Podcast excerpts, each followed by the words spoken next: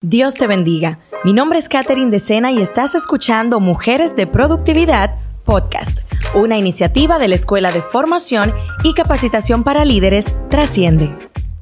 Dios les bendiga, soy Katherine de Sena y en esta oportunidad nos encontramos con una excelente iniciativa de nuestra Escuela de Formación y Capacitación para Líderes Trasciende, un segmento que sabemos que va a ser de mucha edificación, de mucha bendición para ustedes, mujeres de productividad podcast. Señores, yo tengo que decirle a ustedes que este es un verdadero privilegio poder llevarles esta, este segmento, este podcast acompañada de unas mujeres de productividad, mujeres que son ejemplo para nuestra generación de cómo uno puede ser productiva desde diferentes áreas del ejercicio profesional, ministerial, acorde a lo que el Señor nos ha entregado. Así que quiero presentarles a estas mujeres de productividad que me acompañan en este episodio. Ellas son la pastora Yesenia Ten, la pastora Dorca de Medina y nuestra ministro de alabanza, Marilyn Vargas. Bienvenidas. Gracias. ¿Cómo están? Muy bien. Muy, bien, gracias al Señor. De verdad que yo sé que ustedes vinieron hoy súper preparadas para poder compartir con nuestra gente acerca de un tema tan controversial, diría de vez en cuando, que es la productividad, porque el mundo cree que productividad está asociado a dinero, a éxito, a trabajo, pero la productividad bíblica, la productividad en el Señor es totalmente diferente. Y quisiera comenzar este episodio preguntándoles, ¿Cuál es el concepto que ustedes tienen a nivel personal de lo que es productividad? ¿Cómo ustedes entienden que podemos explicarle a nuestra gente qué es la productividad? A ver, vamos a comenzar con Mario. Bueno, yo creo que la productividad es eh, obtener resultados esperados acerca de cierta actividad que uno realiza, partiendo del tiempo que uno dedica, el esfuerzo que uno dedica y también los recursos que uno dedica. Más más bien es como un tema de utilidad de nosotros eh, obtener el resultado en base a lo que hacemos, a lo que nosotros eh, dedicamos para obtener esos resultados. Excelente. ¿Usted qué opina, Pastora Dorca? Bueno, eh, yo le voy a hablar de mi experiencia. Soy la más vieja aquí. Cuando yo me casé, y yo fui al ministerio, eh, estuve en San Francisco de Macorís. La situación estaba difícil, muy difícil, muy difícil. Y yo creo que una de las herramientas para la productividad es no quejarse tanto. Wow. En mi casa no había nada. Mi esposo, lo que le entraba en la iglesia era muy poco. Mi esposo tenía que salir a vender cocoa bocorí. Así se vendía cocoa bocorí para ganarse un peso. Eh, para la comida. Teníamos cuatro niños, pequeños todos. Bueno, y yo nunca me quejé. Lo cierto es que mi esposo me decía, mira, lo que hay es esto, muy poco dinero, o sea, eh, estamos hablando de tal vez eh, tres pesos, cinco pesos.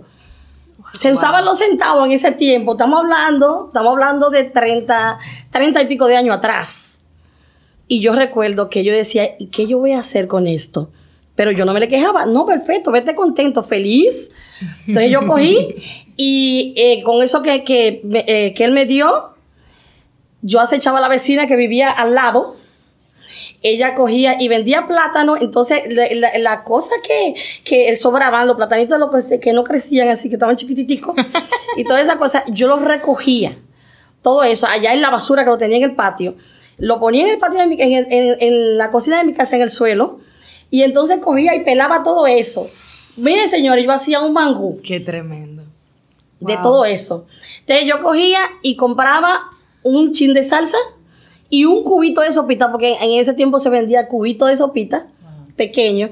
Entonces, con la misma agua de la zancochadura del plátano, yo hacía una salsita, le hacía un mangucito a mi esposo. Cuando él venía a las 12, él encontraba un plato de mangú con su salsita y él me decía, ¿dónde tú conseguiste dinero para hacer eso? Y yo le decía, come, que Dios lo proveyó. Wow. Nunca yo le, le, le, eh, me quejaba de la situación que estaba pasando porque los hombres son muy sensibles, porque ellos quieren darnos todo a nosotros. Entonces, si nosotros, aparte de, de, esa preocupación que ellos tienen y vergüenza, nosotros nos quejamos, eso es desfazador. Aparte de que no podemos aumentar la productividad, no lo podemos hacer. ¿Por qué? Porque estamos quejándonos, perdemos tiempo en eso. Y yo creo que para mí es usar lo que tenemos en la mano. ¿Qué tienes en la mano? Eso uso. Eso uso para yo aumentar la productividad.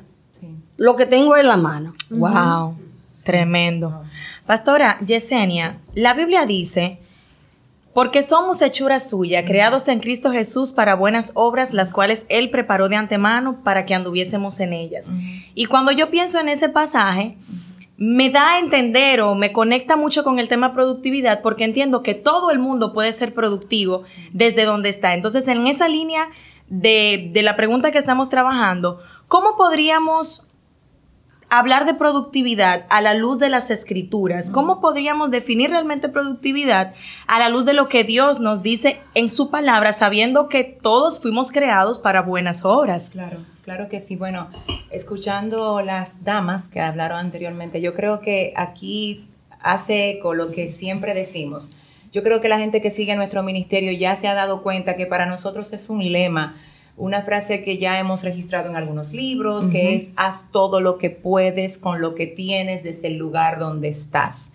Es importante que sepamos que la productividad no es lo mismo para todas, no es lo mismo para todos. Esto va a depender de mi llamado, de las herramientas con las que cuento, aún de la estación de la vida en la que estoy. A veces, por ejemplo, hay madres que son muy activas antes de, por ejemplo, casarse o tener hijos y luego cuando tienen un bebé les toca quedarse con el bebé y estar en casa y poner todo lo demás en pausa. Y he hablado con algunas que me han hecho el comentario de que se sienten estancadas porque están muy acostumbradas a llegar al trabajo, a desarrollar proyectos y ya cuando les toca cuidar al bebé, dicen, wow, me estanqué, no estoy siendo productiva, pero para nada, tú estás siendo tan productiva o quizás aún más productiva cuando estás cuidando tu bebé que cuando estabas en el trabajo. Lo que pasa es que hay diferentes formas de ser productivos. Hay una incluso que permanece en el tiempo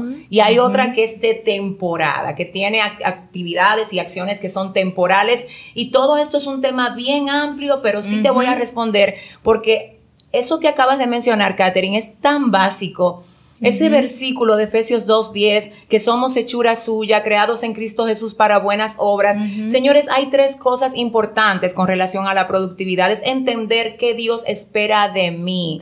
O sea, cuál es mi diseño. ¿Qué es lo que yo estoy llamada a hacer? Porque cuando me pongo a compararme con la productividad que puedan estar teniendo otras personas, es posible que me sienta en desventaja al ver cómo otros pueden ser más activos que yo, pueden tener más resultados que yo, pero la realidad es que Dios no espera todo de lo mismo, o sea, Dios no espera de todo el mundo lo mismo, porque Dios sabe que nos dio a unos cinco, a otro dos, a otro uno. Ahora, es importante que nosotros no nos sintamos amenazados por el éxito o la cantidad de productividad que puede estar teniendo alguien más, pero que tampoco nos acomodemos y digamos, bueno, yo soy más productiva que aquel porque aquel hace menos que yo. No es claro. un parámetro lo que otro hace o lo que no hace, es entender qué tengo yo internamente, qué me dio Dios a mí porque de ahí yo tengo que partir para ser productiva. Eso es número uno. Número dos, ¿dónde estoy? dónde estoy, porque el lugar donde me encuentro tiene una determinación en mi productividad en esa estación. Hay momentos donde la gente se frustra porque dice, si yo estuviera en otro lado, yo fuera más productiva. Pero la realidad es que Dios no espera que tú estés pensando que si tú estuvieras en otro lado, porque es donde tú estás. Es como decía la pastora Dorcas, ella estaba en San Francisco, ella estaba en un lugar donde su vecina eh, trabajaba con plátano, ella estaba ahí, esa era su realidad. Pero mira cómo ella desde su realidad pudo ser productiva. Entonces es como saber qué tengo, dónde estoy y qué puedo hacer con lo que tengo y con lo que el entorno me está de alguna manera ofertando o, o proveyendo para ser productiva. Excelente. Sabes, Catherine, ya para terminar mi, mi, mi, oportunidad en esta ocasión, es importante que nosotros sepamos que la Biblia menciona a muchas mujeres productivas. Así es. Y una de ellas es. Débora. Débora que fue jueza y profetisa. Señores, pero yo tengo que decirle algo a ustedes.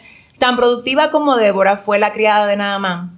Así es. Que simplemente habló del profeta Eliseo y le dijo a su ama, mira, yo conozco a un hombre usado de Dios en mi tierra, que si ora por tu esposo, él va a ser sanado. O sea, la productividad de esa criada estuvo en dar el mensaje, en ser representante de Dios en esa casa. Quizás alguien dice, Débora fue más productiva. No, señores, Débora tuvo un llamado distinto. Entonces no es comparar llamados y pensar que aquel es más productivo, es ser todo lo que podemos con lo que tenemos en el lugar donde nos encontramos. Eso está muy tremendo, pastora, porque me hizo recordar incluso muchas otras mujeres en la Biblia que quizás no fueron tan famosas como uno lo definiría hoy en día, quizás eh, no fueron mujeres multimillonarias como mucha gente espera ver ahora, porque la gente tiene un mal concepto de la productividad. Y una mujer cristiana, cuando habla de productividad, tiene que estar conectado con la asignación del Señor, porque Abigail fue productiva resolviendo un problema del momento. Y ella cumplió con lo que Dios quería que ella hiciera en ese momento. Lo mismo fue Raab. Raab cumplió con lo que tenía que hacer en ese momento, en ese lugar, con lo que ella contaba, con lo que ella tenía.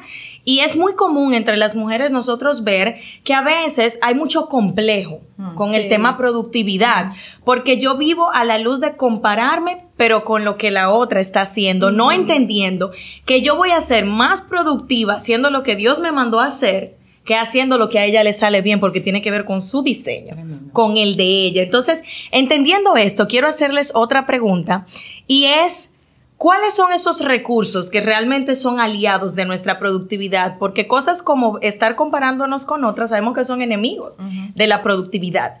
Pero ¿cuáles son esos recursos aliados? Esas cosas que podemos decir que de verdad nos ayudan a ser más productivas en este tiempo.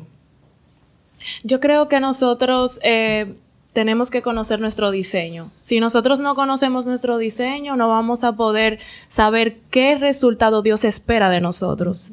y después que nosotros sabemos cuál es nuestro diseño, entonces nos enfocamos en lo que nosotros tenemos que lograr en Dios, lo que Dios espera de nosotros, trabajar conforme a eso y, y darle compasión, porque yo creo que la productividad va muy, muy arraigada con la pasión. Si nosotros no tenemos pasión por lo que hacemos, entonces el el resultado no va a ser el mismo. Entonces, como que ahí no, es una combinación de diseño, enfoque, pasión, entrega. wow. Yo también eh, creo lo mismo, em, definitivamente. ¿Qué es quién uno es? Si tú sabes quién tú eres, tú vas a ver entonces qué hacer. Porque Dios le dio a cada uno, le dio algo. Todo el mundo tiene lo suyo. Eso es así. Todo el mundo tiene lo suyo. Nadie nació de que, que ah, que, que, que, aquel tiene y que yo no tengo. Todos tenemos. claro que a uno le dan de una forma, a otro le dan más, a otro le dan menos, pero todos tenemos. ¿Y qué es lo que tenemos que enfocarnos en lo que nosotros sabemos hacer? ¿Y qué es lo que yo puedo hacer? Y lo hacerlo con excelencia. Y cuando tú lo haces con excelencia, no hay, no hay que, que, que ese más y que ese menos. Tú vas a ser el mejor. Wow. Porque eso es lo que tú sabes hacer, es tu fortaleza. Ah. Tu fortaleza, eso es lo que tú tienes que explotar, tu fortaleza. Qué tremendo. Eso, eso me hizo recordar un libro que leí hace un tiempo de un gran jugador que se llama Magic Johnson. Creo que se llamaba Las 30 jugadas maestras para el mundo de los negocios. Y él decía que la clave de la productividad o del éxito en esa área del, del, de los juegos y el básquet y todo eso tenía que ver con construir sobre la fortaleza, lo que usted está diciendo.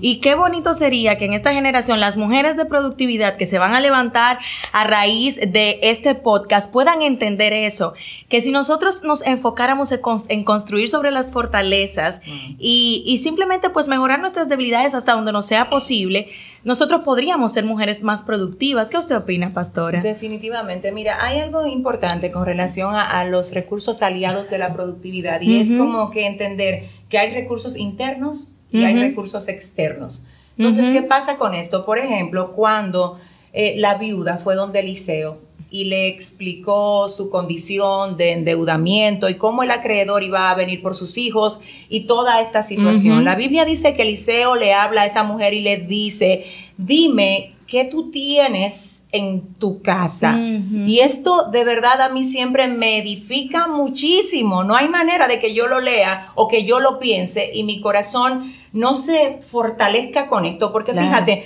¿qué tú tienes en tu casa? Eso lo podemos parafrasear, ¿qué tú tienes en tu vida? ¿Qué tú tienes internamente? ¿Qué hay en ti que te pueda servir de respuesta a la condición en la que tú te encuentras? Yo siempre digo que el Señor nunca nos expone a algo que ya no nos haya preparado para responderle. Esto es importante que lo sepamos porque, por ejemplo, están los dones. Señores, miren, con el don se nace. Hay dones que son naturales y hay dones espirituales. El don natural es semejante al talento. Con el talento la gente nace y de hecho a la gente se le ve el talento aún desde niño, porque el talento es algo dentro, interno de nosotros, que nosotros lo traemos como parte de nuestro diseño. Eso es talento, eso es don natural.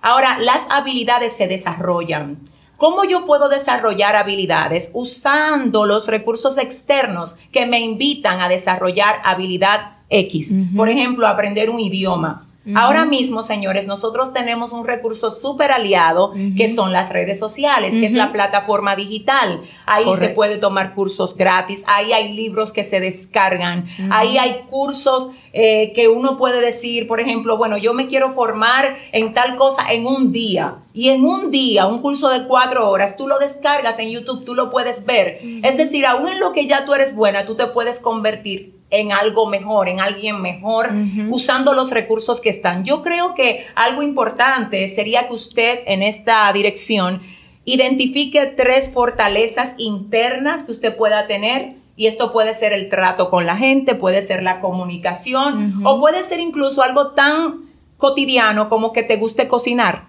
por ejemplo. Simplemente ya ahí hay una explosión de algo que puede surgir que si tú oras, Dios te va a dar la idea de cómo tú puedes encaminar todo eso.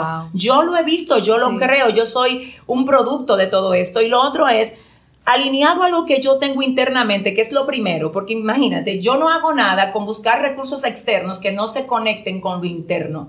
A veces la gente comienza a investigar qué curso puedo hacer, pero espera, espera, espera.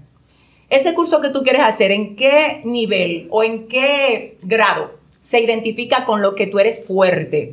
Porque aquí no se trata de hacer todo, ni de hacer todo lo que yo quiera hacer. Se trata de fortalecer lo que tengo. Eso en lo que soy buena. ¿Por qué? Porque cuando lo identifico, entonces lo refuerzo y es ahí donde te conviertes en una máquina de productividad. Porque es que la gente tiene que entender que, mira, esto no se trata de ser uno más. se trata de ser lo mejor que tú puedas hacer para que la gente venga a ti a buscar eso que tú ofreces. Tu existencia es la muestra de que tú traíste algo que esta generación necesita. El tema es identificarlo y usar los recursos que tenemos ahora mismo, como las redes, los libros, las diferentes formas de nutrirnos, informarnos, para que eso se fortalezca. Yo creo que tiene que ver mucho con eso también. Eso está muy tremendo, pastora, porque nosotros estamos en una generación donde la mujer ha sido muy atacada emocionalmente, eh, ha sido muy atacada con, con muchísimas situaciones que afectan su, su concepción del diseño de Dios en ellas. Entonces, a veces muchas piensan que yo no soy productiva porque a mí me toca estar en la casa, o no soy productiva porque a mí nadie me conoce en las redes sociales, porque no tengo muchos seguidores. El tema de los seguidores es una batalla grandísima para muchísimas mujeres. Sin embargo, quiero continuar agregando a eso que un recurso aliado a la productividad bien puede ser la buena administración del tiempo. Y por eso quiero hacerles una pregunta que yo sé que va a ser de bendición para todas esas mujeres que nos escuchan, porque yo he escuchado muchas veces en mujeres que dicen, a mí el tiempo no me da para nada, yo no, no puedo ser tan productiva como usted o como usted o como usted, porque yo tengo cuatro hijos, tengo un trabajo, tengo esto, tengo lo otro y el tiempo no me da. Entonces les pregunto, ¿Cómo uno puede ser, hacer una correcta administración del tiempo? ¿Cómo uno puede administrar el tiempo de una forma más eficaz para ser más productivo? Vamos a comenzar con la pastora Dorca. Bueno, yo le dije que yo le voy a hablar de mi experiencia. Es extraordinario, pastora. De mi experiencia, de lo vivido. yo tengo cinco hijos. Wow. Cinco hijos. Y yo creo que cuando uno conoce la situación, uno debe como negociar también con su pareja o planificar. Eh, ¿Cómo vamos a planificar el tiempo para que los hijos sean mejores? Cuando en el caso mío, en el caso mío, eh, mi esposo pastor también estaba en la universidad y, eh, y estaba en muchísimas cosas y nosotros planificamos. ¿Quién es que va a dar permiso? Wow. Eh, ¿Quién es que va a, guiar a los muchachos en el día? Y, en el día a día y, y, nos hacíamos cómplices, nos hicimos cómplices. Wow, Porque él no tenía el tiempo, muchas veces él tenía que salir y los niños estaban durmiendo y hay veces que cuando él llegaba los niños estaban durmiendo también porque se iba muy temprano y, muy tarde, entonces regresaba. Yo estaba ahí. Entonces nosotros nos hicimos cómplices. Entonces él sabía todo lo que estaba pasando porque yo iba actuando. Eh, y, en comunicación con él todas las cosas. Entonces le dedicábamos tiempo a los niños. Eh, él sabía todo lo que estaba pasando, eh, ah, que a los niños le fue mal en, tal cosa o, o, que entonces ese tiempo lo sacábamos y cualquiera creería de que, ah, no, que eh, él, él, trabaja mucho, el tiempo lo sacaba. Por ejemplo, él los domingos, los domingos decía, decía eh, cuando se terminaba el culto, eh, compensación, porque esos días no podíamos llevarlo a ninguna parte. Wow. Entonces, ese día él lo, lo sacábamos a Pollo Vitorina. Wow apoyo Vitorina y ahí le compramos un pica pollo de eso. Y los muchachos a, a, correr y a brincar dentro de, de, de, de los juegos que hacen ahí, de los toboganes. Entonces, sacamos el tiempo. O, sea, el tiempo tiene que ser tiempo de calidad. Muy fuerte. Porque hay veces que supuestamente dicen de que no, porque yo estoy todo el día entero aquí y yo le doy el, yo doy el tiempo a mis hijos sin embargo, eh, pasan el día entero chateando hmm. y los niños acabando y haciendo lo que sea. Entonces, dígame qué tiempo usted le está dando. Ese no es tiempo de calidad. Tiempo de calidad es cuando usted cierra el celular y pone todo lo que tiene a, su alrededor a, pausa. Ahora estoy para, para ti, para, para mis hijos. Ahora yo voy a, yo voy a escucharte. Sí. Yo voy a ver, a ver cómo fue que, te, cómo te fue en el colegio, qué te está pasando. Yo creo que eh, ese tiempo de calidad, ese es el tiempo, no importa que sea pequeño, pero que sea de calidad. Muy fuerte. Wow, qué lindo. Muy fuerte, muy fuerte. Dios. Sí, y que cuando uno se administra en el tiempo, hay cosas que uno le dice sí en un momento a algo y hay otras que uno le dice que no. Por ejemplo, si yo estoy en tiempo de calidad con mi esposo, hay otras cosas a las que yo le estoy diciendo que no por ese momento, pero también eso va a tener su momento, su tiempo, su tiempo que yo le voy a dedicar. Y es básicamente como que entender qué me funciona, qué me funciona para ser efectiva, organizar bien mi tiempo, para tener mi tiempo con Dios, con mi familia, tener mi tiempo con, con todas las cosas que tengo, a, eh, con lo que el Señor me ha puesto en, la, en las manos. Lo que el Señor me ha puesto en las manos, cómo yo voy a organizarlo de forma que me, que yo pueda ser efectiva. Entonces es como ver qué me funciona a mí. Eso está muy fuerte, eso que tú estás diciendo. ¿Qué me funciona?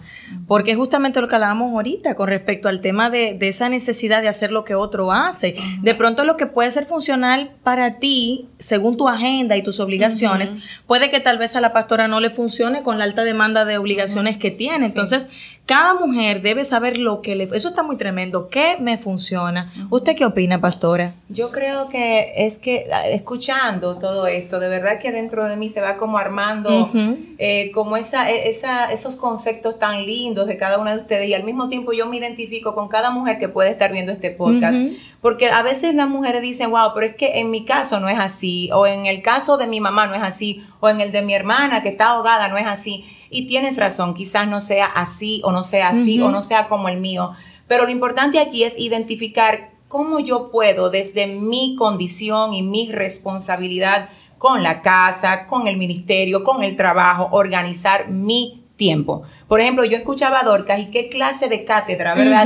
Para las madres de familia. En el caso también de Marilyn, ella es una esposa eh, joven, una mujer que todavía no ha tenido hijos, pero yo sé que en su momento los va a tener. Y por el momento ella también trabaja, es excelente en su ministerio. Ella también cubre muchas bases.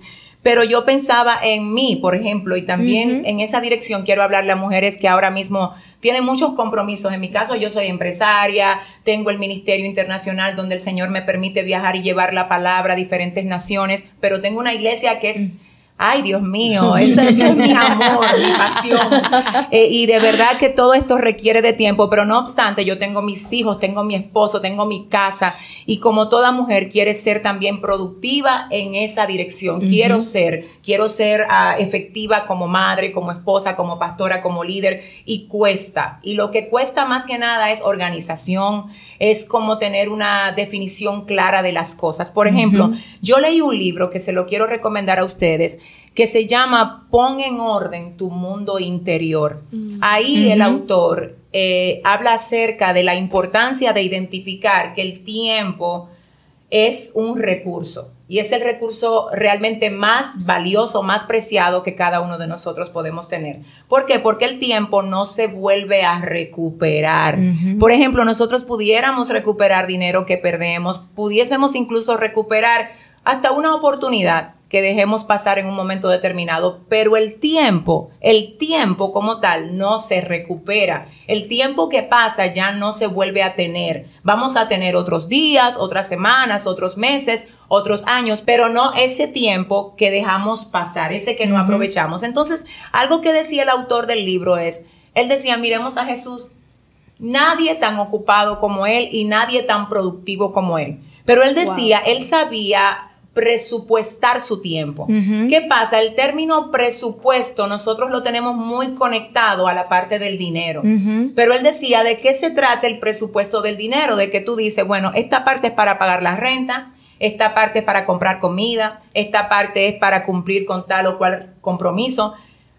Y él decía, según tus prioridades, tú presupuestas tu sueldo, tus ingresos porque no hacemos lo mismo con el tiempo. Entonces, ¿cuáles son mis prioridades? ¿Qué es prioridad para mí? En mi caso, yo tengo que decir, miren, que yo no puedo vivir sin orar. Para mí orar es prioridad. Para mí leer la Biblia es prioridad. Las primeras horas de mi día están dedicadas innegociablemente a la lectura de la Biblia y a la oración porque yo siento que ese es mi combustible. Entonces, ¿qué pasa? Yo siento que cuando yo tengo eso bien puesto ahí como mi prioridad, ya esa prioridad, ese tiempo que yo protejo para lo que es primero para mí, me prepara para lo que es segundo, tercero, cuarto, pero todo tiene que ver con saber qué es primero. Obviamente la familia, sabemos que es primero, el ministerio, las cosas de Dios, pero ¿cómo lo hacemos si no tenemos combustible? a veces nos enfocamos tanto en hacer cosas que olvidamos el ser. Y el ser tiene que ser trabajado, fortalecido y afirmado para que el hacer sea productivo. Entonces yo creo que en esa dirección el tiempo tiene que ser bien administrado, bien presupuestado de acuerdo a las prioridades que tenemos. Y una cosa que tú pones como primero, por ejemplo, ¿qué es primero? Lavar el carro, echarle gasolina. Totalmente, echarle gasolina, porque si tú no le pones gasolina no va a poder llegar al car Entonces es eso. A veces nosotros queremos ir a lavarlo, pero no tiene gasolina. Entonces es saber cómo me organizo, qué es primero para mí. Yo creo que esto va a ayudarles mucho. Muy tremendo. y quisiéramos, pastora, que usted pudiera darle una recomendación a a muchas de estas mujeres que nos están escuchando porque estoy completamente convencida de que a veces un problema que tenemos es que no sabemos decir que no. Wow. Entonces, a veces queremos quedar bien con tanta gente y en tantas cosas que no son una prioridad pero nos da dolor en el pecho decir no puedo. Wow.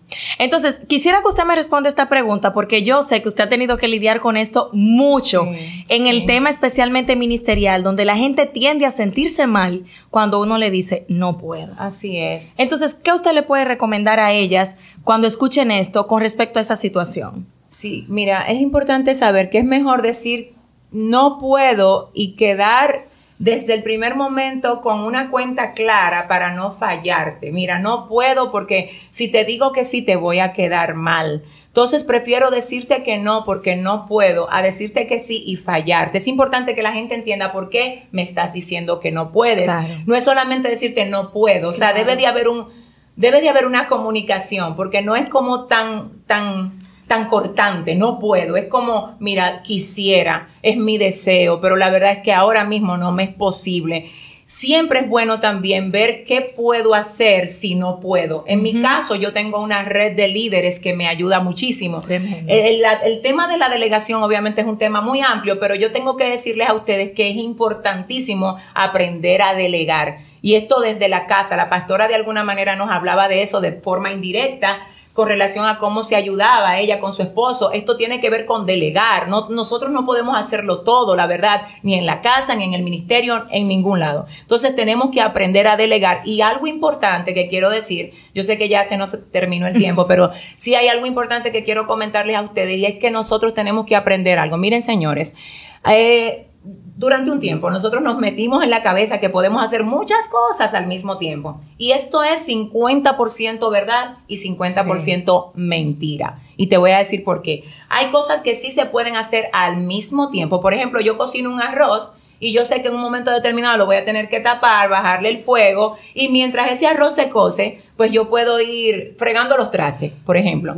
Pero a veces hay personas que cogen dos carreras o están haciendo varias cosas al mismo tiempo y no son profundas en nada. Entonces están haciendo todo de manera superficial por querer hacer muchas cosas a la vez. Repito, hay cosas que sí se pueden hacer al mismo tiempo. Mientras yo tengo la lavadora puesta que lava, yo puedo ir limpiando el baño, por decirlo de alguna manera. Y me estoy quedando en lo más cotidiano para que ustedes, las mujeres que están en casa, se sientan identificadas. Pero hay momentos donde tú estás hablando con tu esposo que tú no puedes, como decía la pastora, estar mirando el celular o estar ni siquiera cocinando en ese mismo momento. No, no es el momento. Yo voy a terminar de cocinar esto y cuando yo me siente contigo, tú vas a saber que me tienes 100% ahí para ti. porque nosotros seguimos atendiendo al niño mientras te escucho, pero háblame, yo te escucho. No, señores no, vamos a ser profundas. Vamos a ser menos, pero con profundidad. Porque en la profundidad, en el enfoque, es que se deja la marca, es que se deja la sustancia. No sé si me explico. Pero muy fuerte. Claro que sí. ¿Quieres agregar algo, Marilyn? No, tremendo, de verdad, porque es precisamente eso